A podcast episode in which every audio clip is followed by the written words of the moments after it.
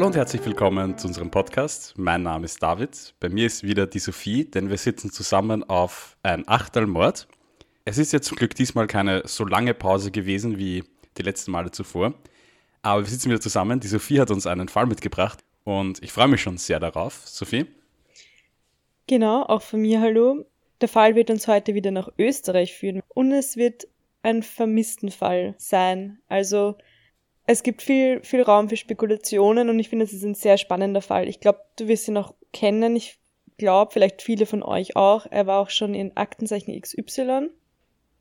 Aber ich wollte ihn trotzdem machen, weil, weil er sehr spannend ist. Ich freue mich schon sehr darauf.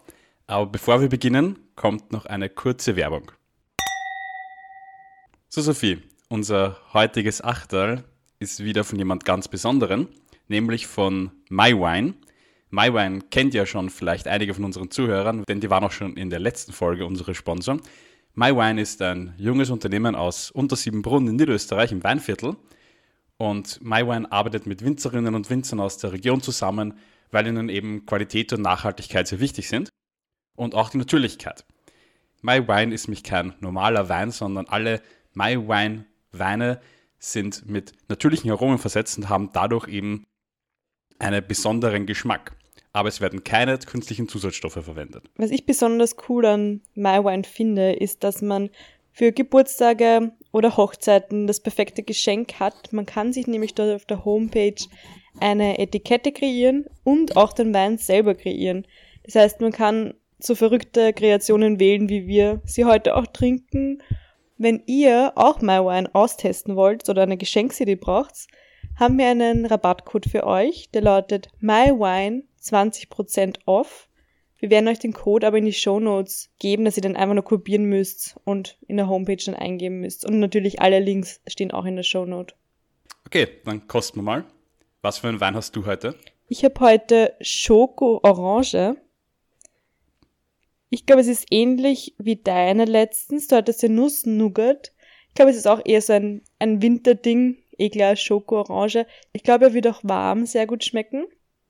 Und es ist natürlich, also ein Rotwein mit orange Schokogeschmack kann nur gut sein. Also echt ein cooles Geschmackserlebnis. Meiner ist ähm, ein Weißwein mit Ananas. Also ich bin heute, das, was du letztes Mal hattest, habe ich nämlich irgendwie weniger vom Winter, sondern mehr schon in den Sommer hinein. Er schmeckt recht fruchtig, auch ein bisschen süßer, ähm, was aber gar nicht stört, weil er doch auch sehr erfrischend, sehr leicht irgendwie ist. Also hat schon ein bisschen so ein Sommergefühl. Und falls auch ihr einen Achtel Wein von MyWine probieren wollt, wie gesagt, alle Informationen in den Show Notes.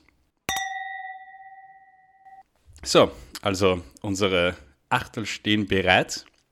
Ich bin schon sehr gespannt. Ich glaube, Sophie, du kannst starten. Papa, ich weiß nicht, ob ich heute überlebe. Wenn ich mich in einer Stunde nicht melde, ist es das Ende. Mein Wunsch, Beerdigung neben Oma und Opa. Diese SMS öffnet Richard Lucas am 26. September 2017. Sie ist von seinem Sohn Adrian, der sich gerade 700 Kilometer entfernt in St. Anton in Österreich befindet. Adrian ist gerade 35 Jahre alt und gelernter Physiotherapeut und Masseur. 2017 ist er aber schon einige Monate arbeitslos, deswegen fädelt sein Vater mit einem Bekannten der Familie eine Jobmöglichkeit ein, obwohl Adrian handwerklich keinerlei Erfahrungen hat, soll er von Görlitz in Deutschland für zwei Wochen nach Österreich reisen, um beim Bau eines Hotels als Hilfsarbeiter tätig zu sein. Adrian willigt ein und macht sich zusammen mit seinem neuen Kollegen am 20. September 2017 auf den Weg nach St. Anton. Normalerweise tummeln sich da ja tausende Touristen aus aller Welt. Jetzt sind es eher die Bauarbeiter aus aller Welt, die den kleinen Ort für den Saisonstart fit machen. Nach siebeneinhalb Stunden Fahrt erreichen die beiden St. Anton und checken in ihr Hotel ein. Das Hotel ist circa 350 Meter von der Baustelle, wo Adrian die nächsten zwei Wochen arbeiten soll, entfernt. Was er da genau machen soll, weiß er bis jetzt noch nicht. Auf also dieser Baustelle, wo Adrian jetzt arbeitet, tummeln sich jede Menge Leute. Rund 120 Arbeiter aus aller Welt arbeiten dort und renovieren dieses Hotel. Adrian selbst muss bei kleinen Elektroinstallationen mit, mithelfen, also er muss dort irgendwas bohren oder ja, im Prinzip ist er einfach ein Hilfsarbeiter und muss Sachen halten und eigentlich den anderen unter die Arme greifen. Da er das ja noch nie gemacht hat und eigentlich keinerlei Erfahrungen hat, hat er sich da aber nicht wirklich gut einleben können und hat sich eher immer tollpatschig angestellt, was eh klar ist, wenn man dann noch keinerlei Erfahrungen hat.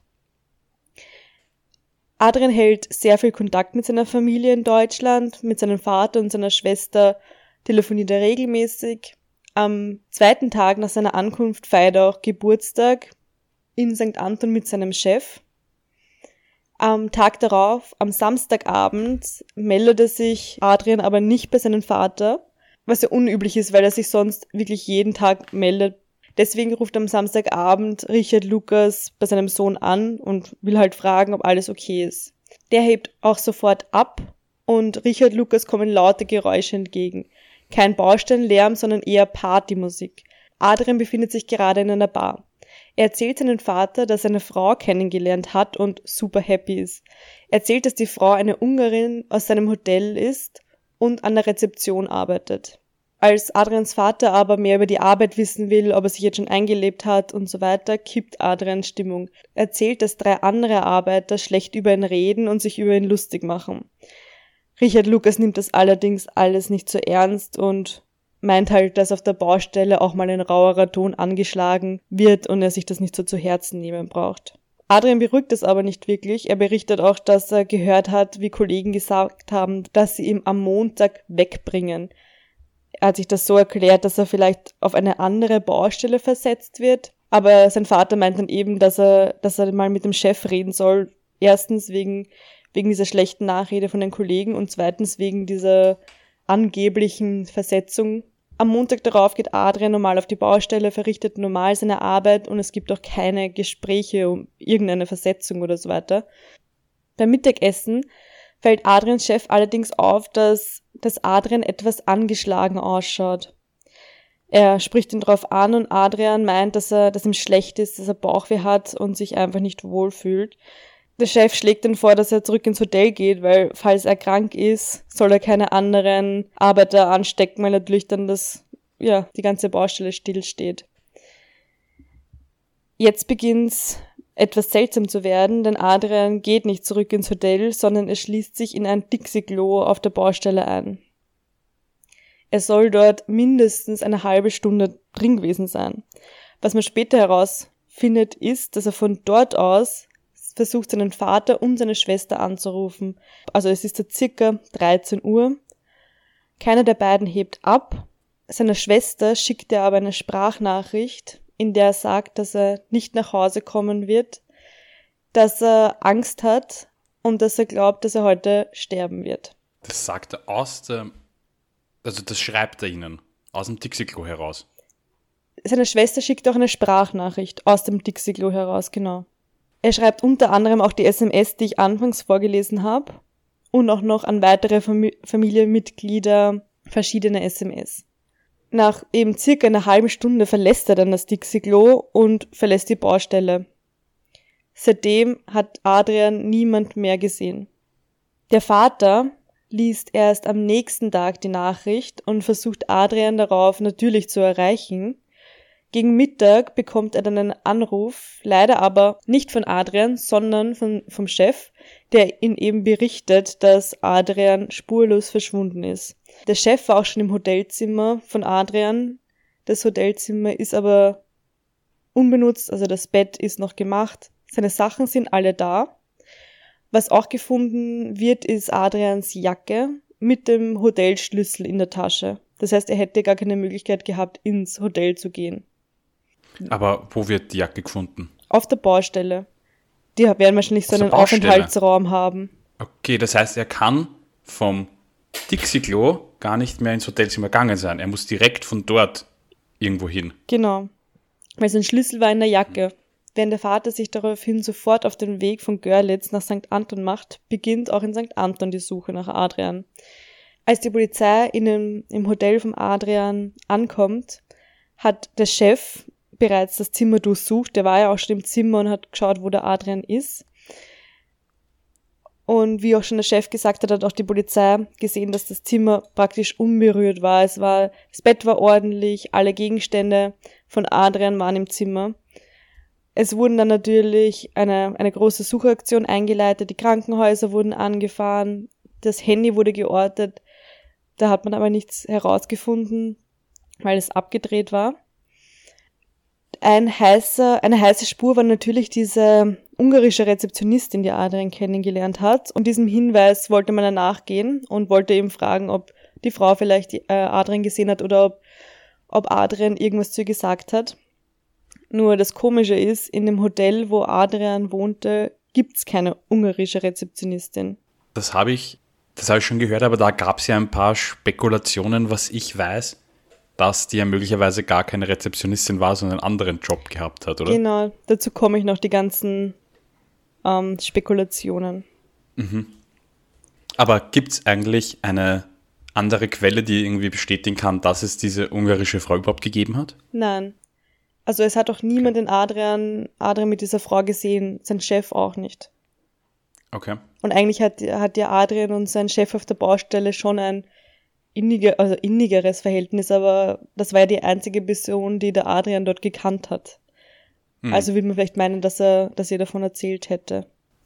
Aber es das heißt, es gibt doch nicht, dass ich mir jetzt denke, irgendwer, der ein Foto oder was, man weiß ja gar nicht, wie diese Person ausschauen wird. Nein, eben, nein. Das Ding ist ja auch, am 25. September ist Adrian verschwunden und am 20. September ist er jetzt in St. Anton angekommen. Also er war nur fünf Tage da.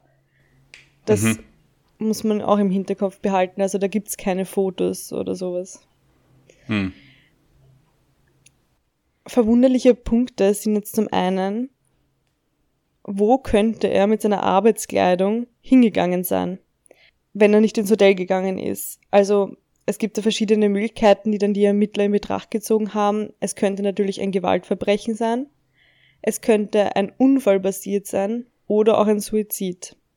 Das Komische ist aber, warum schreibt er diese Nachrichten an seinen Vater? Das klingt ja total so, als würde er irgendwie verfolgt werden oder als hätte er Angst. Und dass er auch schon eine Vorahnung hat, dass er sterben wird. Also fällt von dem her eher die Möglichkeit von einem, Un also dass es ein Unfall war oder ein Suizid, ja, ja irgendwie weg. Mhm.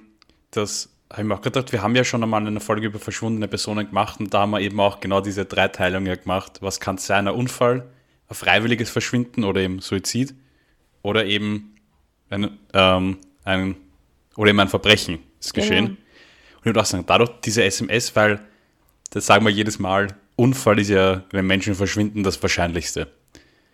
Also, wenn Leute irgendwo vermisst werden, wenn Leute verschwunden sind, ist ja im Großteil der Fälle ein Unfall, dass die irgendwo hinuntergefallen sind, irgendwo reingestürzt sind oder irgendwie sowas. Genau, ja. Und das wird in dem Fall durch die SMS ja für mich auch komplett wegfallen, weil das wäre ein Riesenzufall. Und das kann ich mir nicht vorstellen. Was dann aber ans Licht kommt, ist, dass Adrian zum Zeitpunkt seines Verschwindens psychische Probleme hatte. Also er hatte schon vor ein paar Jahren mit Angststörungen zu kämpfen, die aber immer wieder hochkommen. Also er war psychisch anscheinend nicht ganz stabil, was denn ja auch wieder sein kann, dass er sich das alles nur eingebildet hat und einfach panisch weggerannt ist. Die Frage ist halt dann, wo ist er jetzt? Weil irgendwann muss ja auch so ein Angstschub aufhören. Auf der anderen Seite, wenn er einen Unfall gehabt hat, wo ist die Leiche? Aber auch wenn er, wenn es wirklich ein Gewaltverbrechen war, wo ist auch, also wo ist die Leiche und welchen Grund hätten irgendwelche Arbeiter, den Adrian zu töten? Ähm, die Familie glaubt auf jeden Fall nicht, dass es sich um Selbstmord handelt und glaubt auch nicht, dass er freiwillig untergetaucht sei. Der Vater hält es eben für sehr wahrscheinlich, dass es sich um ein Verbrechen handelt. Er glaubt eben auch, dass diese mysteriöse Frau eine Rolle spielt. Da ist eben die Theorie, dass es sich vielleicht bei dieser Frau um eine Prostituierte ähm, handelte, die Adrian vielleicht nicht zahlen konnte oder es dann irgendwelche anderen Probleme mit den Hintermännern sozusagen gab und dass ihm das zum Verhängnis wurde. Auf der anderen Seite finde ich es da dann komisch. Also ich finde ich finde diesen Anruf, den der Vater und der Adrian dort am Samstagabend getätigt haben, wo der Adrian mit dieser Frau in der Bar war, sehr komisch, weil wenn mich am Samstagabend mein Vater anruft ich weiß nicht, ist es dann das Erste, was man erzählt, dass man gerade eine, eine Frau kennengelernt hat und dann auch noch erwähnt, dass sie eine Ungarin ist und dass sie die Rezeptionistin ist? Weißt du, was ich meine? Ich finde, das ist irgendwie, es klingt so, als müsste man sich so extrem erklären. Also ich finde es jetzt gar nicht so abwegig, dass man sagt, wenn eine Person kennenlerne und die hat einen Job, der jetzt in der breiten Gesellschaft nicht sehr viel Anerkennung hat, beziehungsweise irgendwie auch ein bisschen geächtet ist, dass ich dann was erfinde. Also das ist, glaube ich, was, das kommt gar nicht so selten vor, dass auch man ja einfach manche Dinge beschönigt gegenüber seinen Eltern. Weil man will ja denen nicht sagen, du kennst die Person noch gar nicht, aber ich sage da schon was, was du vielleicht irgendwie als schlecht empfinden könntest oder sowas. Also das finde ich gar nicht so unwahrscheinlich. Ich finde es aber komisch auch, dass der war nur fünf Tage dort. Mhm. Wenn ich wen fünf Tage kenne, glaube ich, erzähle ich das überhaupt noch gar nicht. Das meine ich ja. Warum erzählt er überhaupt, dass er mit einer Frau dort ist? Er kann ja auch einfach sagen, er ist in einer Bar. Und die Informationen hätten ja, ja wahrscheinlich gereicht. Hm. Was natürlich auch sein kann, dass, dass er damit ja auch ein bisschen so sagen will, es geht ihm gut. Er ist jetzt hm. nicht in mhm. der Bar und sauft sich dort an, weil er irgendwie, weil es ihm schlecht geht oder weil irgendwie alles dort, weil es irgendwie braucht den Alkohol, weil es ihm so mies geht und deswegen sagt er es dort mit einer Frau, damit, mm. damit es irgendwie, was die, weiß man wann? Ja. Ja, das stimmt natürlich. Dass sich der Vater keine Sorgen macht, ja. Genau. Dass man irgendwie so sagt, nein, ich habe eh Gesellschaft und es geht mir gut und ich habe auch schon wen kennengelernt, das ist alles super da, macht er keine Sorgen. Ähm, wen der Vater auch im Visier hat, ist der Chef von Adrian. Richard Lukas findet es nämlich komisch, zum einen, dass der Chef vor der Polizei Adrians Zimmer durchsucht hat es ist auch komisch, dass Adrians Laptop, der im Zimmer war, laut Angaben des Anwalts der Familie Lukas nach Adrians Verschwinden noch einmal eingeschalten wurde. Und es war nicht die Polizei. Zum hm. anderen ist es komisch für den Vater, dass sich Adrians Chef nach dem Verschwinden von Adrian nie nach dem Stand der Ermittlungen erkundigt hat oder irgendwie nachgefragt hat, was denn, was denn los ist.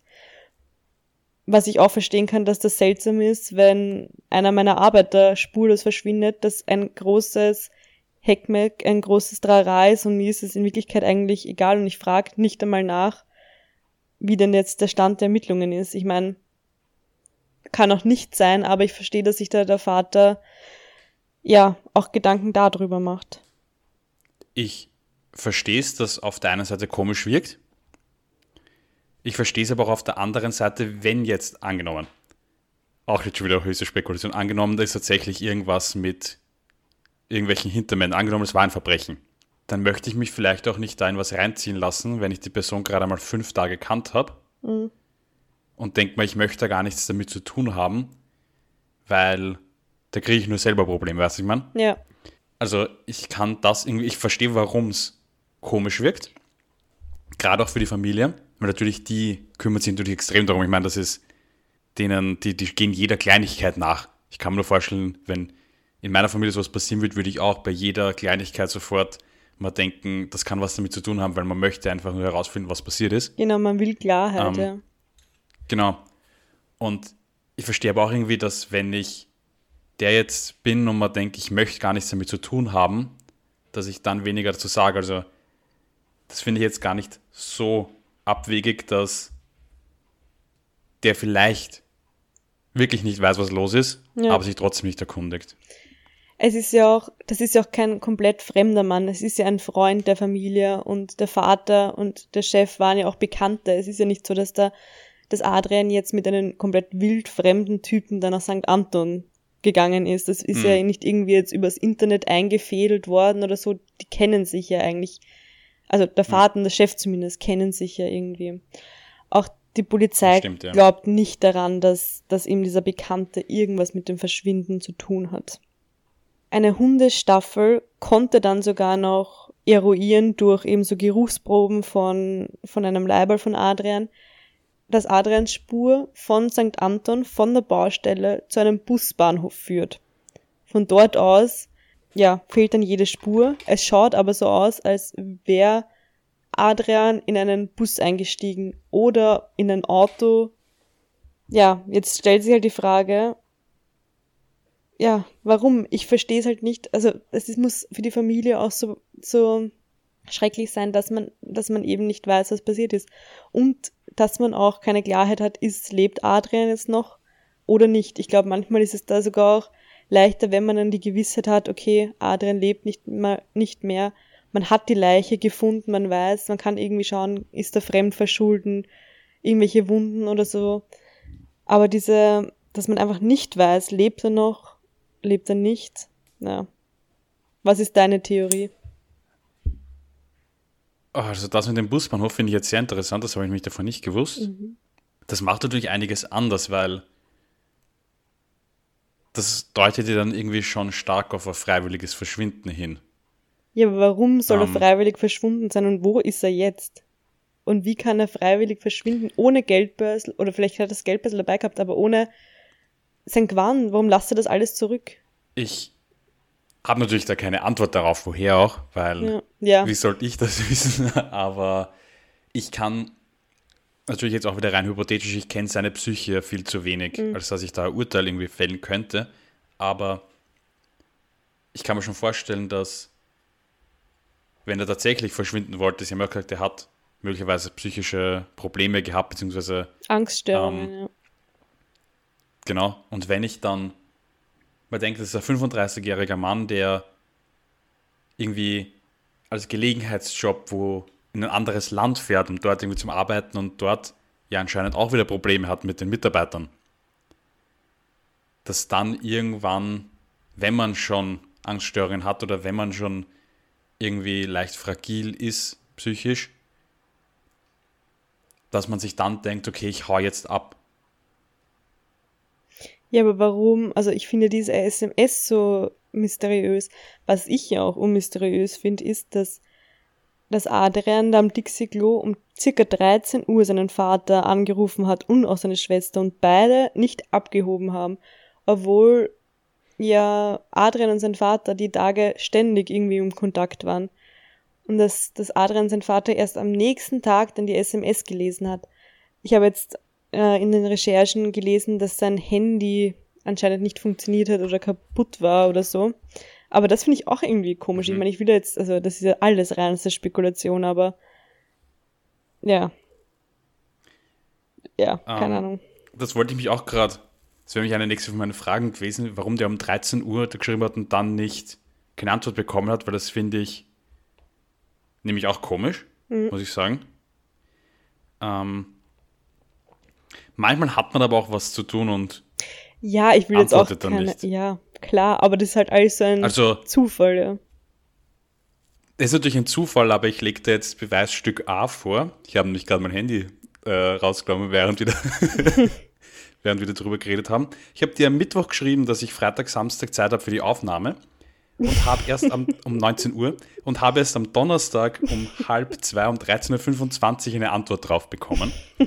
Also ja, aber ich, ich möchte nur sagen, das ist nicht so, das ist nicht so komisch, dass man manchmal erst länger wartet, oder Sophie? Na, es ist nicht komisch, wenn, wenn die Nachricht sowas ist, aber wenn du mir schreiben würdest, ich werde den Tag nicht überleben und ich werde sterben und ich werde nicht nach Hause kommen, da hätte ich da vielleicht schon ein bisschen früher zurückgeschrieben. Glaubst schon? Okay. Ja. Nein. Also, ich möchte jetzt natürlich keinen Witz draus machen. Ja ich verstehe natürlich, dass man manchmal nicht antwortet, aber natürlich so eine Nachricht ähm, ist deutlich was anderes natürlich. Also. Ja. Also ich finde, es ist ein, ein sehr mysteriöser Fall. Auf der einen Seite kann man sich vielleicht, wenn man, wenn man sagt, okay, Adrian hatte, hatte Angststörungen, er hatte psychische Probleme, auf der Baustelle ist nicht gelaufen, vielleicht hat er eine Frau kennengelernt, vielleicht wurde er von der auch abgewiesen.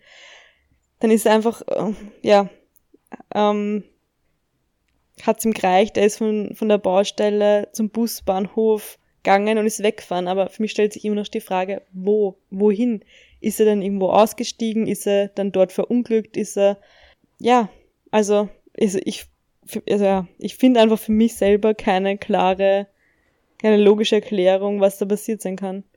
Weil in Wirklichkeit kann alles passiert sein. Es kann ja dann auch ein Suizid gewesen sein ich stimme dir vollkommen zu, weil ich glaube nämlich auch, was wir jetzt gerade irgendwie versuchen mit unseren ganzen warum wir da auf diese Selbst- ähm, und auf diese psychologische, seine psychologischen Zustand so eingehen, seinen psychischen Zustand so eingehen, ist, glaube ich, weil wir uns beide nicht vorstellen können, dass man innerhalb von fünf Tagen in irgendeinem Ort in Tirol sich so große Probleme einfangt, dass Ja, man verschwunden lassen wird oder ermordet wird oder was weiß ich.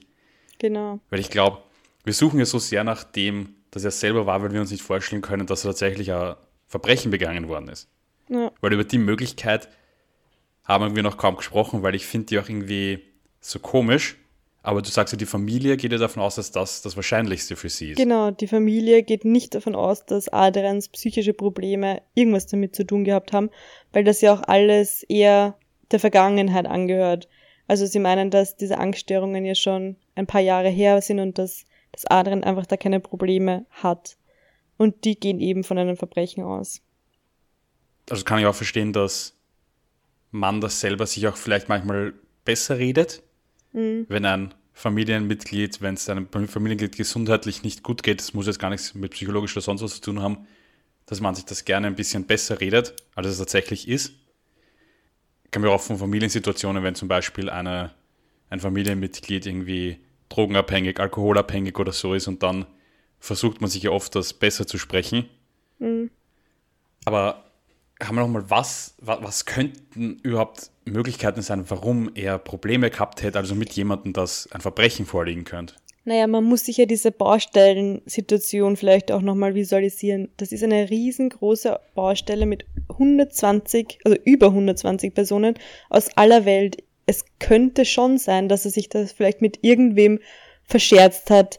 Ich glaube, ich kann mir vorstellen, dass es halt so, so Grüppchen sind, die eben schon länger miteinander arbeiten.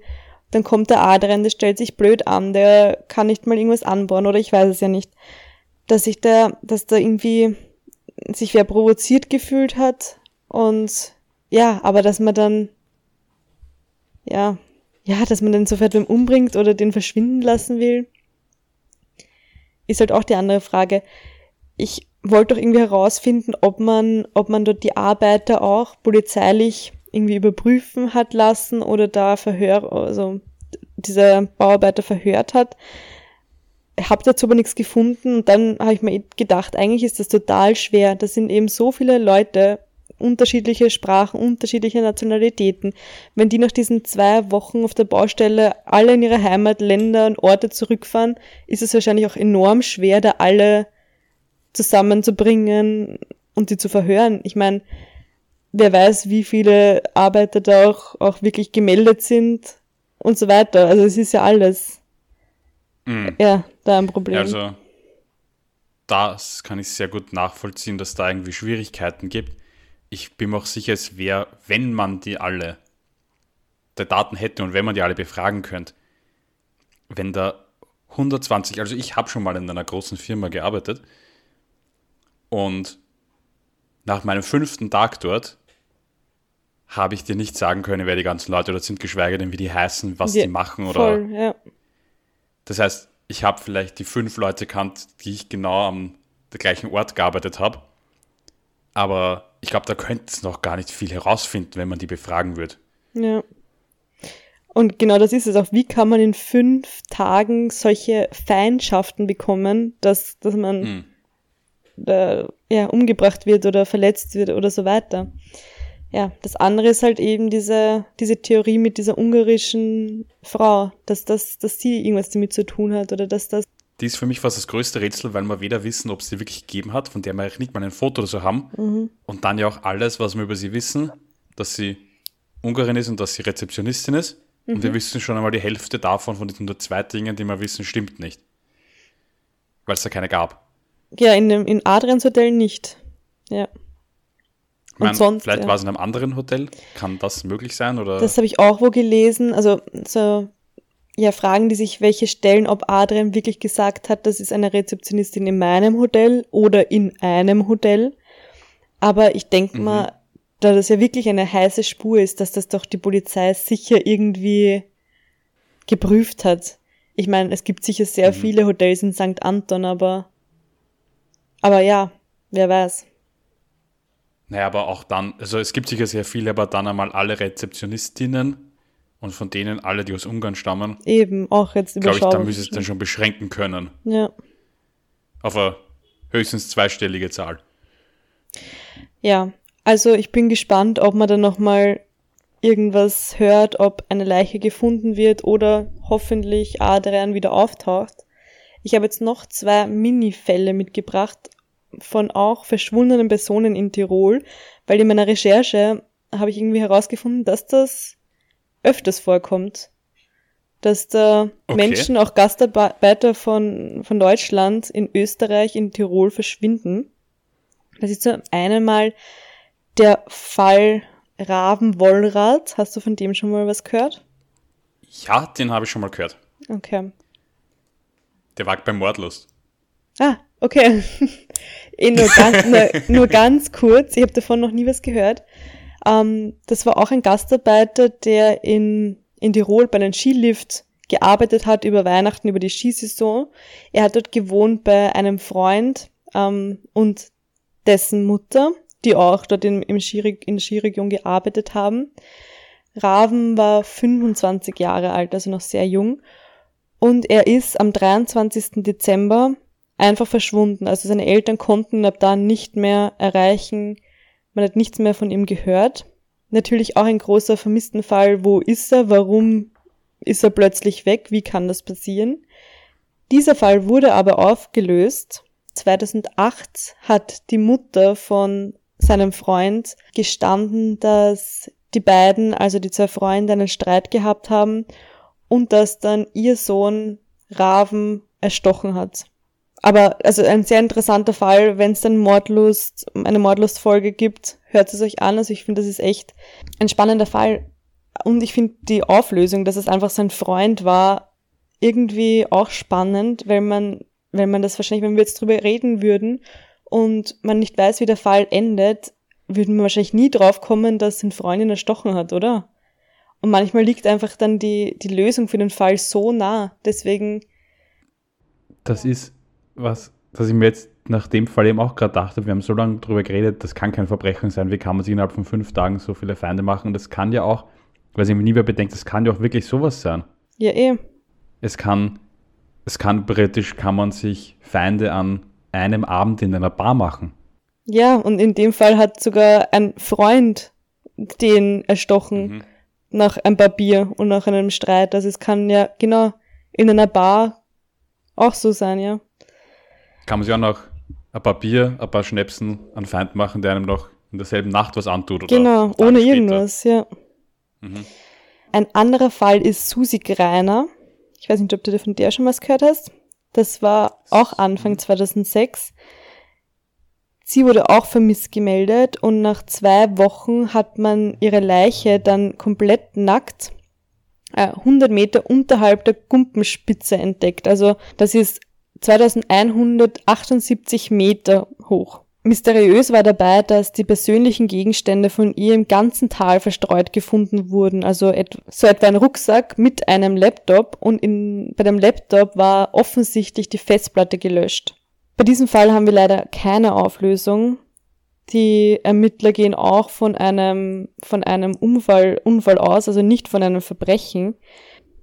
Ich kann mir unmöglich vorstellen, dass wer nackt auf einen auf 2000 Meter raufklettert. Ja, keine Ahnung, ich habe mich da jetzt nicht, also ich habe da jetzt nicht genug recherchiert, ob es da jetzt schon andere Theorien oder so weiter gibt, aber das ist eben auch ein, ein Fall in Tirol.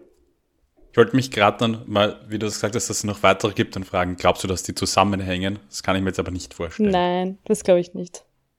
Aber ich habe da auch dazu gelesen, dass die Ermittler in Tirol auch sehr darauf bedacht sind, dass eben alles unter den Radar, dass es alles unter dem Radar basiert und dass es auch, also dass sofort ein freiwilliges Verschwinden als vermissten Ursache deklariert wird. Da natürlich für, für die Werbung, für die Skiwerbung sozusagen, das Mhm. natürlich blöd ist, wenn da ständig Leute verschwinden und sterben. Das ist was, ähm, das stimmt, das haben wir schon ein paar Mal ja auch in Fällen gesehen. Das haben ja auch zum Beispiel Urlaubsorte am Strand. Ganz ungern, ich weiß, das ist beim Fall Maddie McCann ja auch öfter erwähnt worden, dass ja dort zum Beispiel auch der Bürgermeister nicht wollte, dass das zur Publicity wird, weil man möchte nicht, dass Kinder verschwinden in einem Ferienort. Ja. Eh Man möchte nicht, dass Leute verschwinden in einem Skiort. Und ich weiß noch, kann sich erinnern an einen unserer ersten Fälle, der Anklage Vatermord, Mhm, wo es gegangen ist um einen ähm, Wanderer mit seinem Vater, der dort irgendwie auch ungeklärt ist, ob er gestürzt ist, ob er ermordet worden ist. Und da haben wir auch drüber geredet, weil angeblich einige der Leute rundherum nicht wollten, dass die, dass der Ruf von den dortigen Wanderwegen und so schlecht wird, dass nicht heißt, dass dort vielleicht möglicherweise irgendwie Kriminelle unterwegs sind und dass deswegen ja auch Leute gemeint haben, das muss so so gewesen sein, um nicht eine schlechte Publicity zu bekommen. Ja. Also das, glaube ich, spielt dann schon manchmal eine Rolle. Gut, und damit beenden wir wieder unsere heutige Folge. Falls es dazu irgendwann ein Update geben sollte, falls irgendwas Neues herauskommt, werden wir das natürlich an euch weitergeben.